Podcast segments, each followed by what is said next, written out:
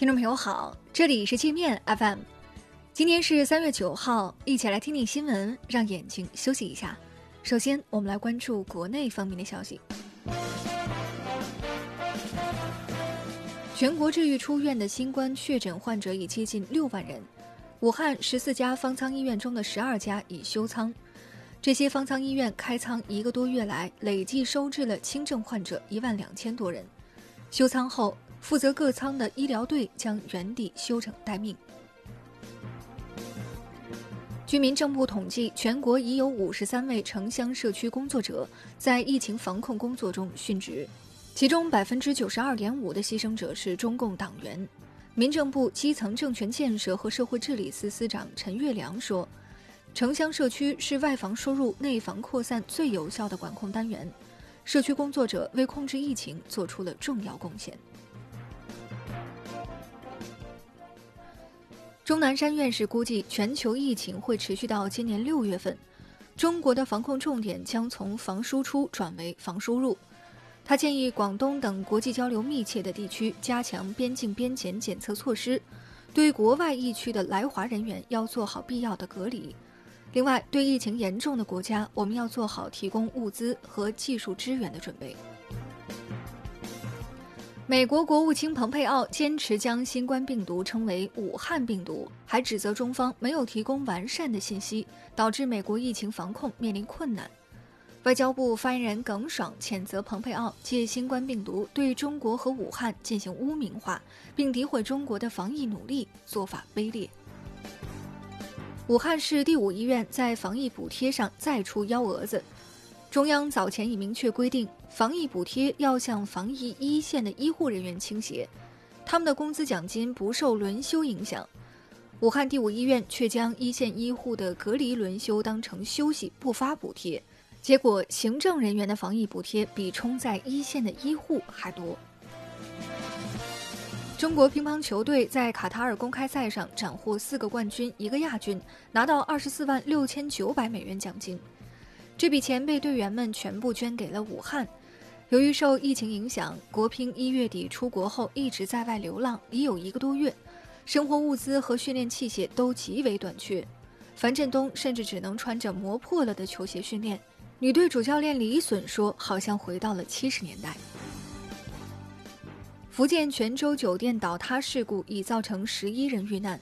涉事酒店是一座钢结构的七层大楼，是泉州的一个隔离观察集中居住点。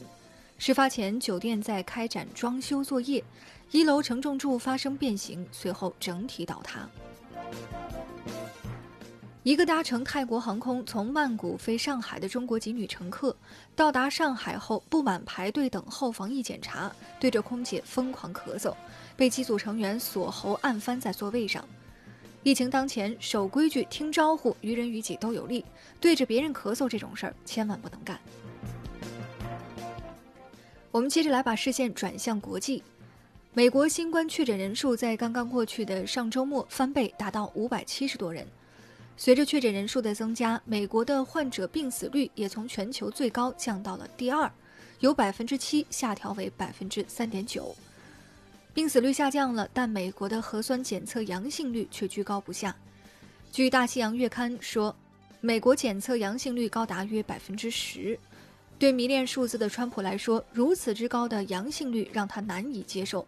要降低阳性率，只能扩大检测规模，但扩大规模意味着确诊人数会大幅增加，一样会让川普难受。意大利累计确诊人数逼近八千人，当地时间周六一天新增将近一千五百人，该国陆军参谋长也被感染。意大利政府决定模仿武汉封城的做法，对十四个省进行封锁，结果引发大量居民外逃。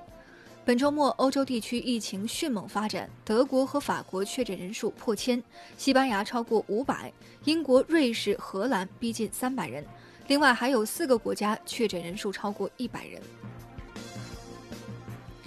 瑞士一辆载有二十四万个口罩的货车被德国海关扣押，瑞士官方说，这已经不是德国第一次这样干了。此事不仅引发了两国政府间的摩擦，也带来了民间冲突。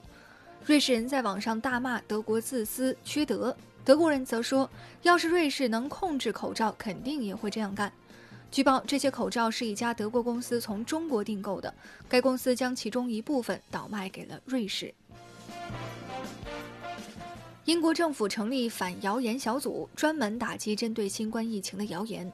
负责信息管控的英国媒体大臣奥利弗·道登说：“谣言制造者为了个人的政治或经济利益，散播操控虚假信息，伤害国家。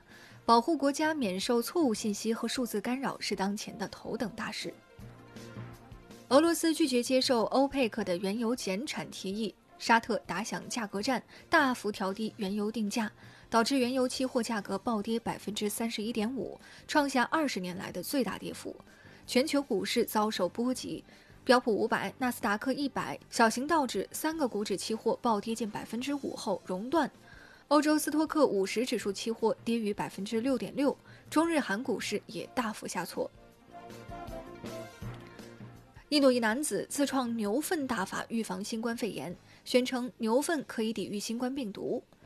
在他的忽悠下，一帮印度男子集体跳进牛粪池里泡牛粪澡，还有人一头扎进粪坑里玩潜水动作。从粪坑里钻出来时，浑身上下满头满脸都是牛屎。牛粪大法发明家说，每个月泡六次牛粪澡，不仅能抵御病毒，让身体清洁，还能净化心灵。